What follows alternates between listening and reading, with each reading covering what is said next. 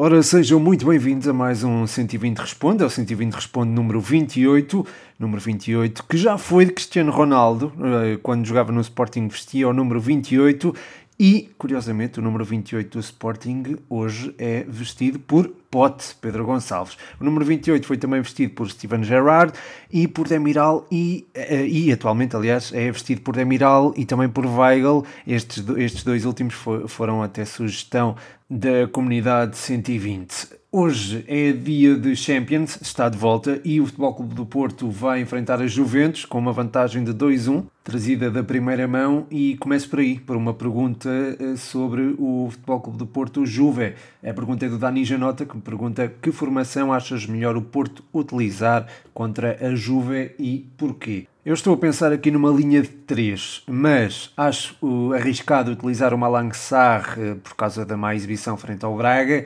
O Pepe ressentiu-se de uma lesão no jogo contra no jogo com o Gil Vicente, ou seja, a nível de centrais o Futebol Clube do Porto poderá estar limitado. Ainda assim, Acho que o Diogo Leite deu uma boa demonstração de competência frente ao Gil Vicente, reagiu bem às críticas. Há quem diga que não foi para ele, mas há quem diga que sim. Uh, às críticas de Sérgio Conceição relativamente ao jogo do Diogo frente ao Boa Vista. Uh, o Mbemba também terá lugar praticamente garantido, pelo que, se o Pep estiver recuperado, não é? Se ele estiver completamente recuperado da lesão da qual se ressentiu frente ao Gil Vicente, acredito que se possa recorrer a uma linha de três centrais, até para anular as referências ofensivas da Juve, que são, claro está, o Cristiano Ronaldo e o Morata. Nas alas, o Zaidu estaria mais exposto na esquerda, ou seja, teria permissão para subir, e o Manafá mais recuado no flanco oposto, porque é um jogador com mais eh, capacidade defensiva, com mais noção posicional.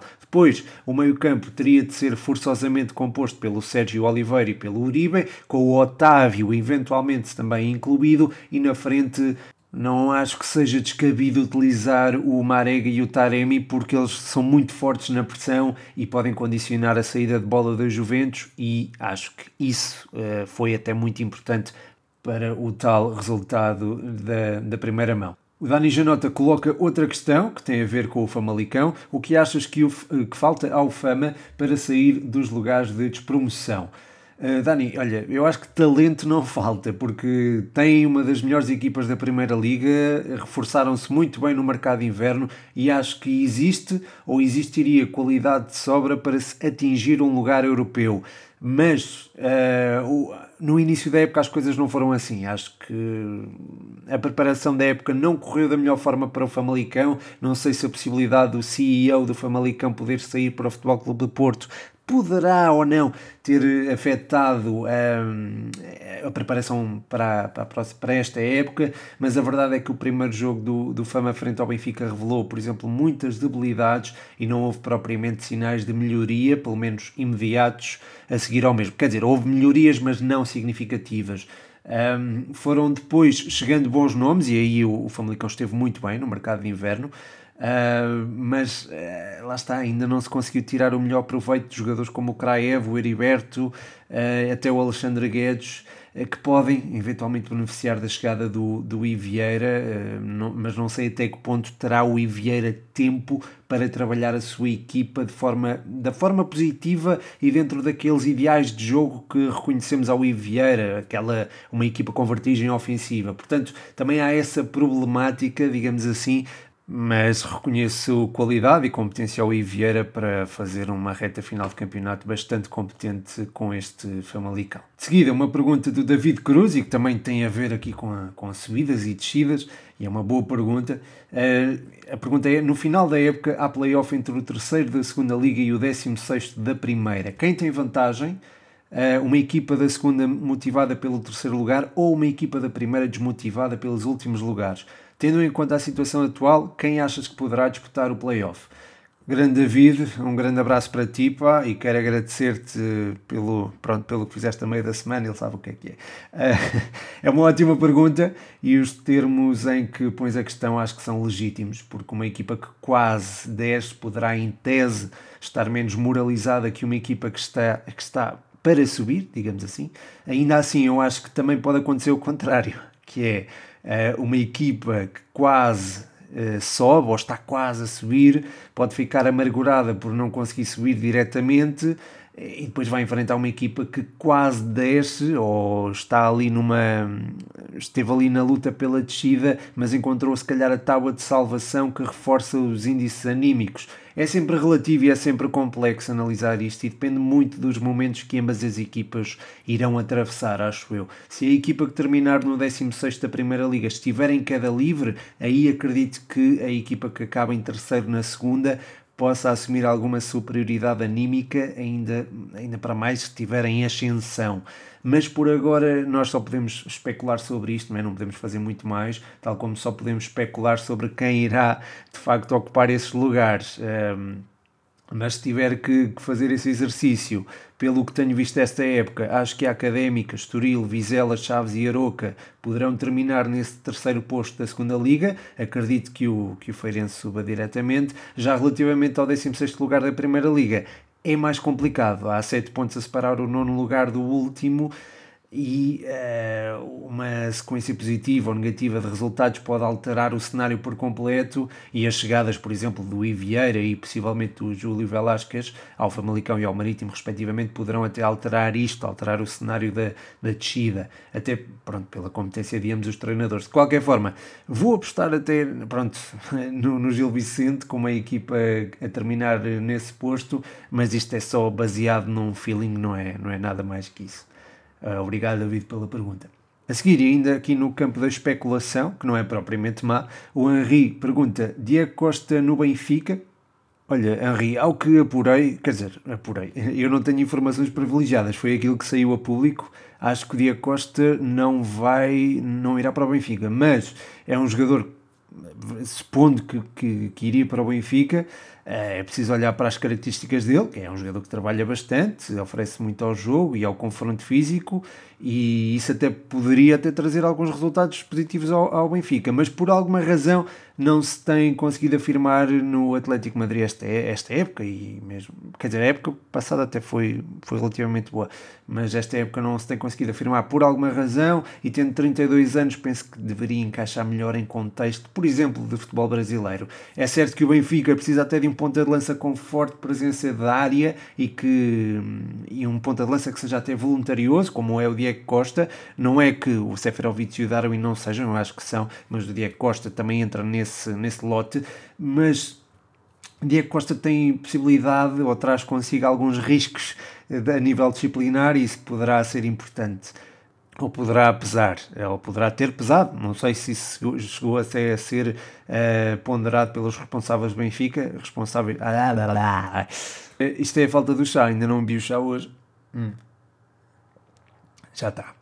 Bem, mas estava a dizer que Uh, não sei se os responsáveis do Benfica chegaram a ponderar a contratação do Diego Costa ou não, mas os problemas disciplinares uh, são sempre algo a ter em conta, tal como é a idade e o salário, não é? Uh, porque este seria com certeza um esforço financeiro quase sem retorno, porque depois não, não se der para vender não seria certamente com uma margem de lucro significativa. Eu penso que nesse, nesse aspecto o Benfica tem, tem mais e melhores alternativas em carteira. Mas boa pergunta e obrigado por ela, Henri. Ainda no tema Benfica e no tema também especulação, Daniel Alves eh, pergunta o que, eh, o que daria Al-Musrati ao Benfica. Eh, Daniel, um abraço para ti.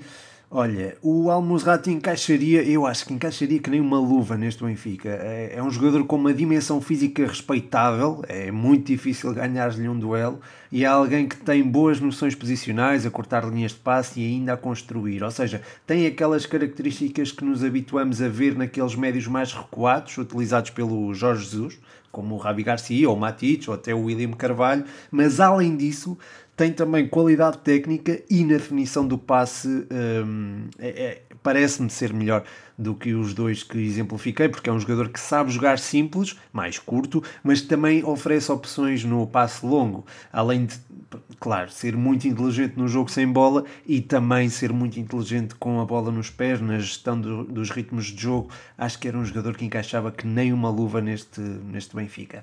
Portanto, boa pergunta e acho que era uma pergunta à qual eu também queria responder, porque esta especulação à volta de, de Almozrati e a possível ligação ao Benfica, acho que não terá, como direi, não há fumo sem fogo. E acho que neste caso específico, e olhando exclusivamente para questões estratégicas e para aquilo que é o jogo, Almozrati seria uma peça fantástica neste, neste Benfica. Neste Benfica e no Benfica da próxima temporada, claro. Do Benfica para o Sporting uh, e para o Santa Clara, obviamente, a página Bravos Açorianos, passem lá, uh, pede aqui a análise ao Santa Clara Sporting. Um grande abraço, antes de mais, para a página Bravos Açorianos. Um, eu acho que mais importante do que referir as dificuldades que o Sporting teve, neste caso, é importante sublinhar a qualidade exibida pelo Santa Clara, porque de facto o Sporting demonstrou muitas dificuldades para explanar todo o seu futebol, mas se isso aconteceu, deveu-se precisamente à forma como o meio-campo do Santa Clara, em organização defensiva, foi difícil penetrar com o Morita, que jogador, o Morita a voltar a demonstrar toda a sua inteligência tática em perfeita harmonia ali com o Anderson Carvalho e com o Lincoln, que é um jogador que entende cada vez melhor os momentos defensivos. O gol do Sporting surgiu assim numa altura eh, em que a qualidade eh, pronto, a qualidade de definição do Pedro Gonçalves veio ao de cima e o faro de gol dele também, mas até aí eu acho que o Sporting não se exibiu como nos habituou até agora. Depois disso, eh, isto não se alterou muito, o Sporting foi baixando linhas consoante o decorrer da partida, e o Santa Clara também foi crescendo com isso. O gol do empate foi até marcado pelo, foi pelo Rui Costa e foi numa sequência, não diria lógica, mas não, não espantaria se isso acontecesse, não é?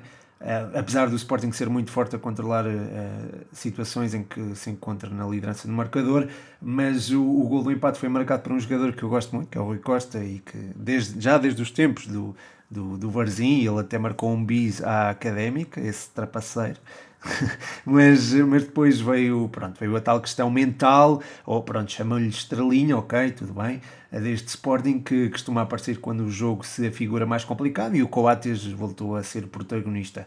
Foi um rude golpe para o Santa Clara que fez, fez um ótimo jogo, mas também acabou por premiar eh, a crença do Sporting que tem estado inabalável este ano. Vou só beber agora mais um golito. Hum chá é de gengibre e limão. Se alguém quiser saber, é o clássico gengibre e limão da marca conhecida que não vou mencionar porque ainda não patrocina este podcast. Um, a seguir, eh, Felipe Caldeira pergunta-me, também relacionado com o Sporting, achas que o Sporting consegue bater de frente com equipas do primeiro, segundo escalão europeu? Obrigado pela pergunta, Felipe, é uma ótima questão. Um abraço para ti. Eu neste momento diria que sim, que a competitividade interna deste Sporting consegue passar para fora de portas. Um, a força mental dos Leões, que, que até estava a falar da, na resposta anterior, é, é uma coisa que tem de ser tida em conta e acho que eventualmente a equipa conseguiria disputar taco a taco jogos contra equipas mais apetrechadas a nível técnico. Se isso pode acontecer na próxima temporada, Depende. Uh, depende de quem entrar e de quem sair e depende também do momento que a equipa um, alcançar. Eu sei que existe neste momento uma forte relação entre Rubén Amorim e os jogadores, mas também sei que no futebol isso às vezes pode ser corroído com o tempo e que o desgaste começa a tomar conta nesta, dessa, dessa mesma relação.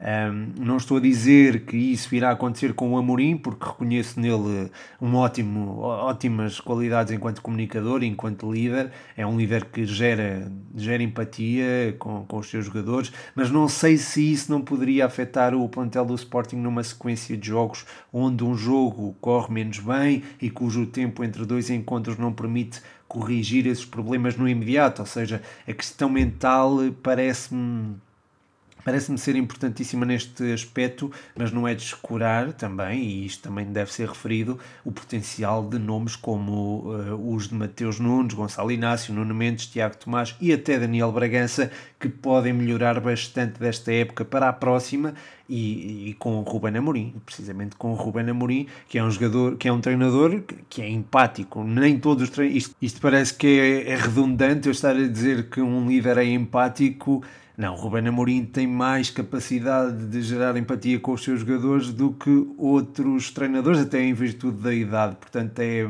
neste, neste contexto específico do Sporting, até parece mesmo ser o, o treinador ideal para, para o Sporting e, e, por isso mesmo tem tido os resultados que, que tem tido. É?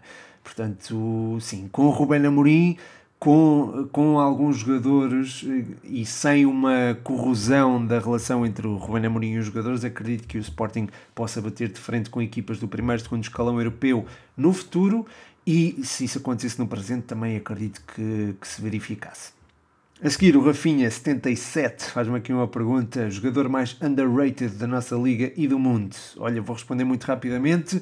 Uh, Benzema, a nível internacional, e não é só pelo que fez no jogo com o Atlético, acho que merece ter mais atenção uh, no, no, panorama mediático. E na nossa liga, acho que ainda não se fala suficientemente da qualidade do Felipe Soares do Moreirense. Mas lá está, isto são apenas dois exemplos assim muito rapidinhos. Uh, Agradeço-te a pergunta, Rafinha, um abraço para ti. A seguir, o André Vigário pergunta-me o que achas dos moldes da nova prova da UEFA. Uh, é, portanto, a Conference League, não é? Eu tive a oportunidade de falar sobre ela numa das muitas conversas que tenho tido a oportunidade de ter no Clubhouse. Uh, apareçam por lá, malta, Pedro Machado 120. Uh, e o, temos um clube que é o Futebol em Portugal, que, é, que já tem ali alguns membros de peso alguns elementos de, de, algumas rádios, de algumas televisões, de, algumas, de alguns jornais. E dessa discussão conseguimos, lá está, identificar alguns desafios que se colocam a esta prova. Eu acho que será mais dinheiro a entrar através das transmissões televisivas, isso é importante para a UEFA, mas até que ponto existirá interesse num jogo da Conference League entre uma equipa sérvia e uma equipa cipriota, por exemplo, quando nesse preciso momento está está a haver um jogo do Milan, por exemplo, ou de um colosso europeu que foi parar à Liga Europa, assim, porque os jogos vão ser disputados à quinta-feira. Até que ponto há adeptos a ver o jogo entre a equipa sérvia e a equipa cipriota, isto, a não ser os adeptos da própria equipa, a ver esse jogo, não é? Ou a ver a transmissão desse jogo. É certo que pode entrar dinheiro nesta fase inicial, mas eu não sei se, do ponto de vista comercial, poderá ser rentável a longo prazo. Depois, ao nível da calendarização, preciso de mais chá? Com licença. Hum. Ao nível da calendarização, acho que irá existir uma sobrecarga para os clubes ditos mais pequenos, que não estarão habituados ali a jogar 3 em 3 dias como pode acontecer, e acho que alguns jogadores destes clubes, sobretudo os que representam uma seleção, poderão até ressentir-se disto. Portanto, é algo que ainda precisa de ser bem estruturado, bem pensado. Eu vejo com bons olhos ter mais jogos, não é? E isso também se poderá traduzir em mais trabalho, mas uh, acaba por ser. Uh, poderá não fazer bem ao futebol a longo prazo. Mas grande abraço, André, e, e boa pergunta. A seguir, o Leandro faz-me aqui uma pergunta muito interessante. Uh, achas que o Yanis Agi, filho do lendário George Agi, consegue chegar perto daquilo que ele fez? É uma, um grande abraço, Leandro, é uma boa pergunta. Mas é, é muito difícil imaginar o, alguém, alguém não, alguém, não é isso que eu quero dizer. É, é difícil imaginar o, o Yanis chegar ao patamar do pai é que estamos a falar do melhor jogador romeno de sempre, na minha opinião.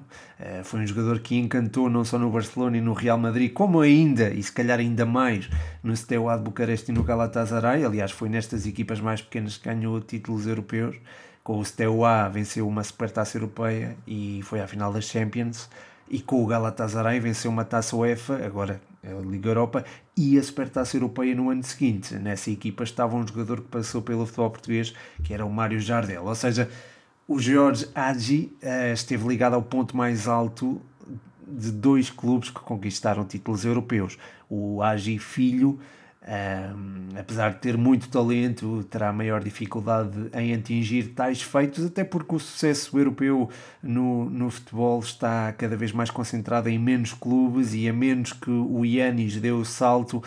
Uh, não imagino isso acontecer, até porque o Agi pai era um número 10, a referência, e o Agi filho não é nem essa. Não será.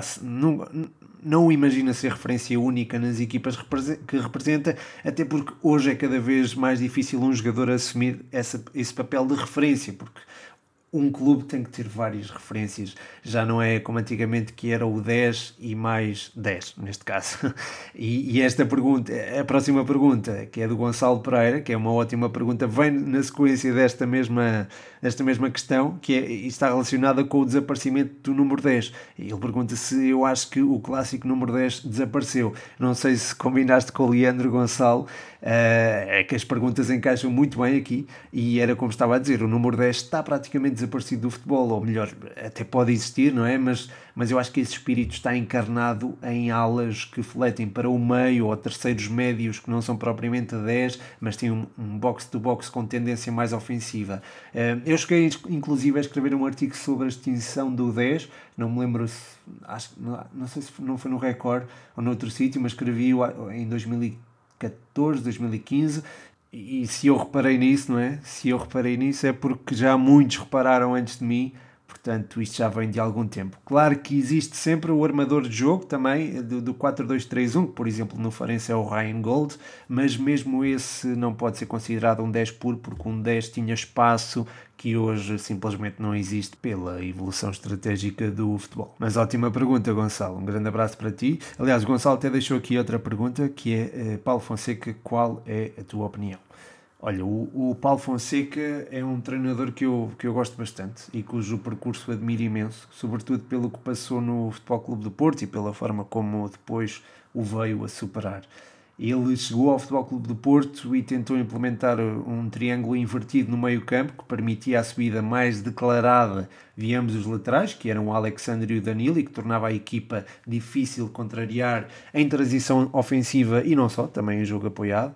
Eh, faltou-lhe se calhar melhores recursos, porque, por exemplo, a frente de ataque tinha bons nomes, mas são nomes que não imaginamos a encaixar num grande, como são o Guilás e o Licá, por exemplo os resultados não foram os melhores e teve de sair, não é? Não se importou de dar o passo atrás, foi para o Passos, teve sucesso e depois foi subindo a pulso na carreira. Foi para o Braga, ganhou uma taça de Portugal, depois seguiu para o Shakhtar, teve sucesso com um futebol muito, muito agradável à vista e com relativo sucesso europeu. E agora na Roma tem uma das equipas mais entusiasmantes do campeonato, estando ali a potenciar jovens de enorme valor numa mescla com jogadores mais experientes. E, e acho que esta Roma é, é, é uma das equipas que eu recomendo a, a acompanharem. Se não tiverem tempo para acompanhar muito futebol internacional e quiserem escolher uma equipa para acompanhar, eu, eu recomendo acompanhar a Roma e não só. Mas já lá vou, até porque a pergunta do Luís, Luís Cailha Peralta vai também neste sentido. Pergunta-me taticamente qual é a tua equipa e liga preferida. A liga é precisamente a italiana neste momento. A Premier League acabou por, por perder aquele cariz cinematográfico, não é? Com o desaparecimento dos adeptos e acho que isso expôs um bocado a qualidade do, do seu futebol, que, a meu ver, neste momento pelo menos é inferior ao italiano, onde têm aparecido equipas com imensa riqueza tática e com capacidade para dar espetáculo, e vês isso no topo da tabela, com o Inter, a Roma, a Atalanta e a Lazio, como mais abaixo equipas como o Cagliari, o Sassuolo ou o Turino. No que toca à minha equipa preferida a nível tático, um, ou o meu modelo de jogo favorito, vá, é o da Atalanta, de Gasperini, mesmo após a saída do Papo Gomes, vê-se a equipa num carrossel frenético de iniciativas ofensivas e o exemplo máximo disso mesmo foi aquele 5-1 aplicado ao Crotone com o Malinovski, que tem feito o papel de Papo Gomes, a assumir um papel fundamental e Muriel e o Ilicic a aparecer facilmente em zonas de finalização para faturar e existir. Aliás, não são só eles, eh, também os alas, como o Gozans e o Mahele e até o Jim, Jim City e o Palomino, que, mesmo sendo centrais, têm um papel de organização importante. Eu sei que pronto, a Atalanta ontem perdeu com o Inter, por exemplo, mas uh, bateu-se bem e é uma equipa que tem, tem um estilo de jogo que, é, que é, para mim é encantador e é também uma das equipas que eu recomendo acompanhar. Se, se não tiverem muito tempo para acompanhar equipas específicas, a Atalanta ou a Roma, por exemplo. E um grande abraço para ti, Luís, e foi uma boa pergunta. Um grande abraço para ti. A seguir, o Duarte pergunta qual é a melhor maneira de perceber melhor táticas, ler livros, pesquisar sites, se sim, quais? Duarte, um abraço e, obrigado pela pergunta. Uh, tens sites e tens livros interessantes, há sites pagos como o Windstat, que são muito, muito úteis, mas há também sites gratuitos como o Scord, para onde eu escrevo, por exemplo, e onde a análise até é auxiliada por alguns resumos escritos do estilo de jogo de uma determinada equipa. Depois livros, tens biografias como a de Pep Guardiola, há uma delas que é, pode ser muito útil, não me lembro agora do, do nome exato. Uh, tens o Inverting the, the Pyramid, que é, é, um, é um livro, acho que é fundamental uh, para, para entendermos o que é a evolução tática do futebol, e se calhar até começaria por aí. Inverting the Pyramid se tiveres facilidade em ler inglês, acho que pronto, dirias, acho que é uma coisa muito interessante de ler. Mas eu acho que mais do que sites e livros interessantes é importante ver futebol. Quando der para ir ver ao vivo, ir ver ao vivo o máximo possível. E, pá, e não é apenas equipas séniores ou de Primeira Liga, é, é tudo o que é para ver. Uh, enquanto não der para ver ao vivo, é ver na televisão ou no computador, mas atenção, não, não vejas só highlights, porque acho que os highlights são o aspecto mais bonito ou mais comercial até do jogo. O aspecto tático não é uma coisa que venda tanto no futebol e há aspectos estratégicos que se calhar escapam nesses resumos. Portanto, é, é ver futebol. Acho que ver futebol é aquilo que é mais, é mais importante para se perceber melhor os aspectos estratégicos e táticos do jogo. A seguir, tenho aqui perguntas do Spanenka. Visitem os Panenka, a página. Tenho até uh, feito algumas colaborações com eles no Clubhouse, nomeadamente, nomeadamente com o João Maria Blanco. Uh, mas começo pela pergunta do Rodrigo. Uh, Llorente é melhor jogador da Liga até ao momento ou vá lá melhor médio? Olha, Rodrigo, é um jogador a ter em conta, isso sem dúvida alguma. Pelo menos não me lembro de um jogador tão completo quanto ele e nós vemos isso através da quantidade de posições que o homem já ocupou esta, eh, esta época e a qualidade com que o fez. No Atlético já foi médio ala direito no 4-4-2 clássico de Simeone, também ocupou a lateral direita neste esquema.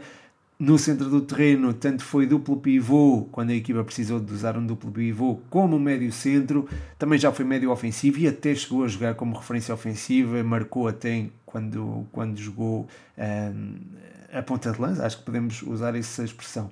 Em todos os papéis foi competente e acho que isso faz dele um dos melhores jogadores da Liga Espanhola até ao momento. Entendo que lhe chamamos médio, porque eu, a escolhermos alguma posição será a de médio, mas será que atribuir-lhe só uma posição não será redutor? Porque eu acho que ele, pá, ele já fez tudo, já fez tudo esta época. Se é o melhor jogador da Liga até ao momento ou não, não sei, mas, mas que é um dos melhores, isso sem dúvida alguma. Passando aqui para a pergunta do João Maria Blanco, eh, em conjunto aqui com a Alexandra Costa, acho que posso juntar as duas. O João, eh, grande João, temos feito aqui bons lives no Clubhouse, eh, pergunta-me se a vitória do Manchester United reabre a luta pela Premier League e o Alexandre Costa pergunta-me se eu acho que o United ainda tem hipóteses de ser campeão.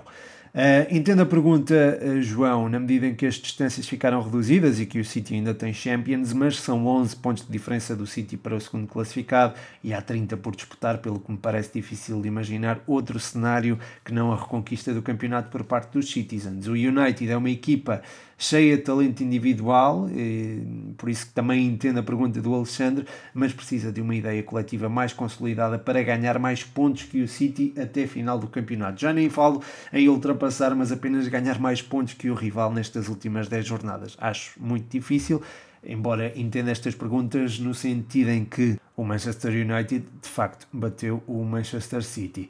E, e eu, a pergunta seguinte, aliás, antes de mais, mandar um abraço ao Alexandre e ao João. Uh, e ao Rodrigo, acho que também já mandei um abraço ao Rodrigo. Uh, a pergunta seguinte vem neste, neste tema, o Derby de Manchester. O Miguel Alves pergunta-me o que achaste do Derby de Manchester. Uh, olha, sabes aquele, aquela frase que se diz antes de duas equipas grandes se encontrarem? Eh, que, que é vai-se decidir nos pormenores. Pois bem, eu não diria isso antes do City United, eu dava favoritismo claro ao City, a menos que o United marcasse um gol cedo por via do talento individual, mas não foi preciso também o talento individual e foi um promenor a decidir o jogo. Ou seja, eu achava que não era o promenor a decidir o jogo, seria. Enfim, acho que a superioridade do City iria superar qualquer promenor que colocasse o United em, não diria em vantagem, mas colocasse o United mais em cima do jogo, mas não acho que fosse suficiente para contestar a superioridade do City. Um, não foi preciso, portanto, talento individual. Um penalti logo aos dois minutos colocou o United na frente e a partir daí a equipe um, orientada por Bruno Fernandes não é por Solskjaer, é por Bruno Fernandes, colocou-se confortável no encontro, juntando linhas e defendendo em zonas muito recuadas, o que dificultou a tarefa ao Manchester City, que tem como base aquele jogo de posse ao qual nos habituámos a ver em equipas de Pep Guardiola, ainda que, porém, este ano esteja diferente. Porém, perante uma equipa muito bem organizada defensivamente, como foi o Manchester United, o City teve muitas dificuldades em criar oportunidades e as transições ofensivas do, do United foram muito, foram muito difíceis de travar.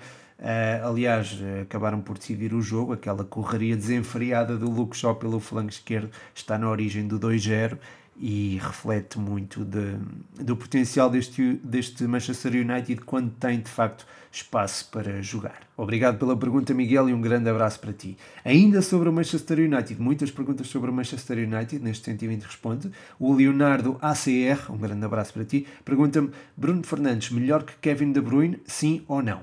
Eu diria que sim, pelo menos desde que chegou à Premier League, Bruno Fernandes tem-se revelado uns furos acima do De Bruyne, não só pelos gols e assistências, evidentemente, mas também pela influência que tem na equipa. O, o, Kevin De Bruyne é um jogador que facilita quem está ao seu redor, já o, o Bruno Fernandes melhora os jogadores que o rodeiam.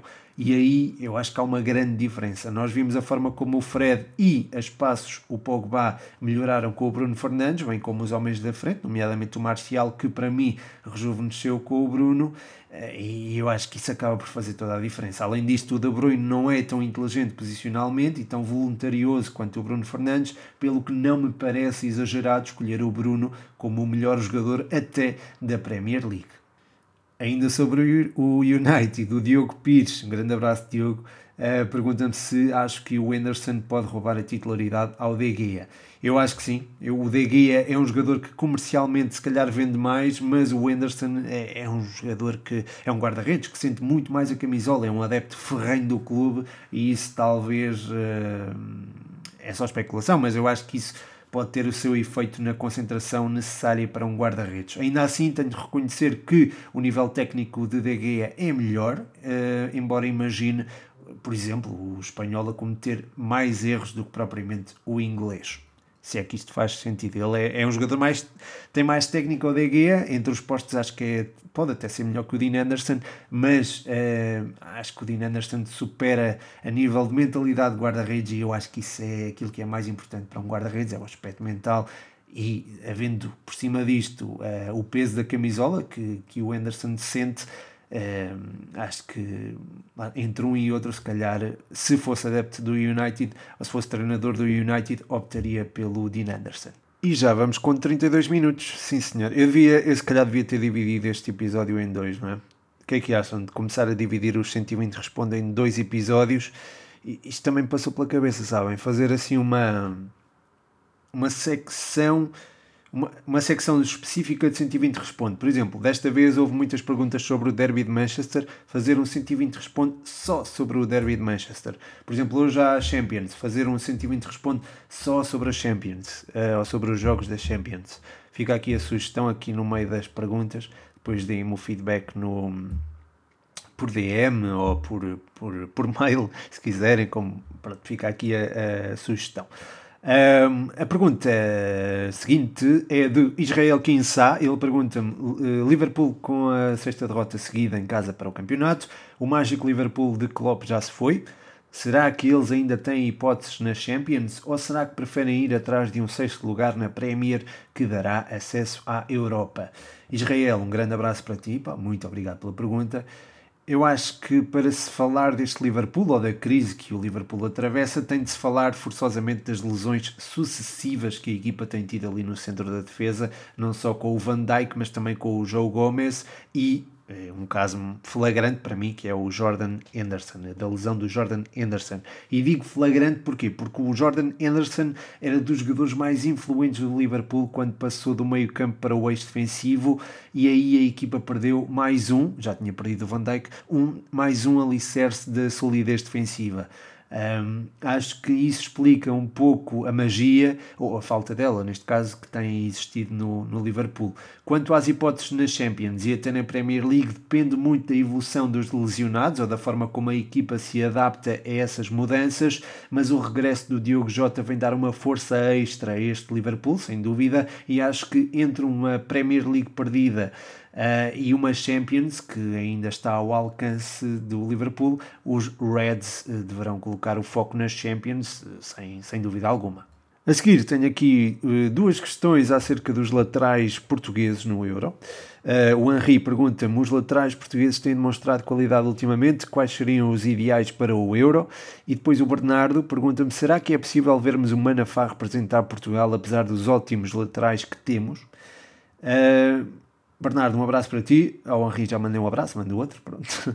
Obrigado pelas perguntas. Um, a partir do momento em que o João Cancelo, e acho que tem que começar por ele, é referido por especialistas como um dos melhores jogadores da Premier League, sendo lateral, acho que diz muito da qualidade dele e do momento de forma que atravessa. Portanto, acima do Cancelo ou ao nível dele, neste momento, não imagino mais ninguém. E acho que é quase obrigatório convocá-lo para o Euro 2021, até porque é um jogador que oferece versatilidade, não só uh, não fica só na lateral direita, pode jogar na esquerda também e até no meio, embora não, não imagine no, no meio, no meio, no corredor central, no, no meio campo, uh, embora não o imagine aí uh, em contexto de seleção. Depois há Ricardo Pereira que está a aparecer, há Nelson de Semedo, regular no Wolves e há jogadores que são de seleção, como o Rafael Guerreiro. Haver um infiltrado neste lote e havendo agora Daló em boa forma no Milan torna-se difícil para o outro lateral ser convocado, seja o Manafá ou o Nuno Mendes, mas reconheço imensa qualidade aos dois. Aliás, o Manafá é fortíssimo no processo ofensivo e defensivamente tem vindo a melhorar cada vez mais. Aliás, eu mencionei isso mesmo até no, no início do podcast. Com o Porro lesionado, eu acho até que o Manafá é o melhor lateral direito da liga, a par do Ricardo Gaio neste momento. Ainda assim, não sei se chega para, para ser convocado para o Euro 2021, mas lá está, é mais mérito dos jogadores de jogadores como o Cancelo do que propriamente de mérito do Manafá, que está a fazer uma época extraordinária. Por fim, tenho aqui uma pergunta do Rui, Rui Mordido. Eh, ele pergunta-me, Renato Sanches, a qualidade que as equipas ganham com o seu futebol. Uh, pois, uh, quando está bem, qualquer equipa eu acho que beneficia do, do Renato Sanches e este é um caso flagrante de um jogador que precisa de confiança para ter bons desempenhos. Nós vimos aquilo que aconteceu quando foi para o Bayern, noutro contexto competitivo, e vemos agora aquilo que ele está a fazer no Lille, em que é uma peça fundamental e em que está, se calhar, a enfrentar um contexto competitivo semelhante, porque Liga Inglesa, Liga Inglesa, Liga Alemã e Liga Francesa têm algumas semelhanças, sobretudo ao nível físico. Um, e, o, e o Renato agora está-se a destacar porque tem feito uso dessa tal confiança para ir para cima do adversário sem medo do confronto físico ou de um passe errado que possa desequilibrar a equipa. No fundo, é um jogador que não tem medo de arriscar.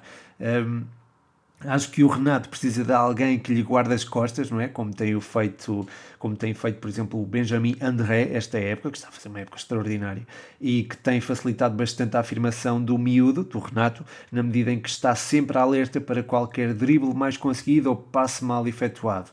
Uh, ao guarda-costas de, de, Renato Sanches facilita também a afirmação do, do próprio Renato, o tempo de reação que ele tem tido após a perda de bola, uh, tem evoluído bastante neste aspecto, ele antes perdia a bola e parecia ir um pouco abaixo, agora não, agora é um jogador que vê ou que toma isso como um processo natural do seu jogo e reage proativamente.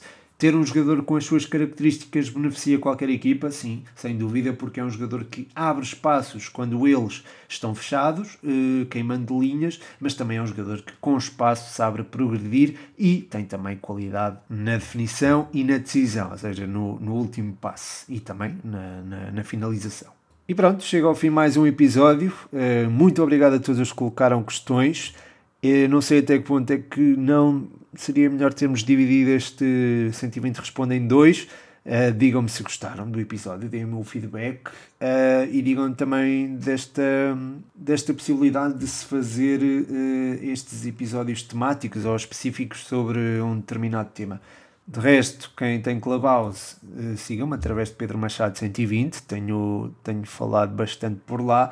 Uh, sigam também o Twitter do, do 120 Segundos de Bola, o Instagram também, uh, o Futebol 120 no Spotify E é isso, o meu nome é Pedro Machado e este foi mais um 120 Responde.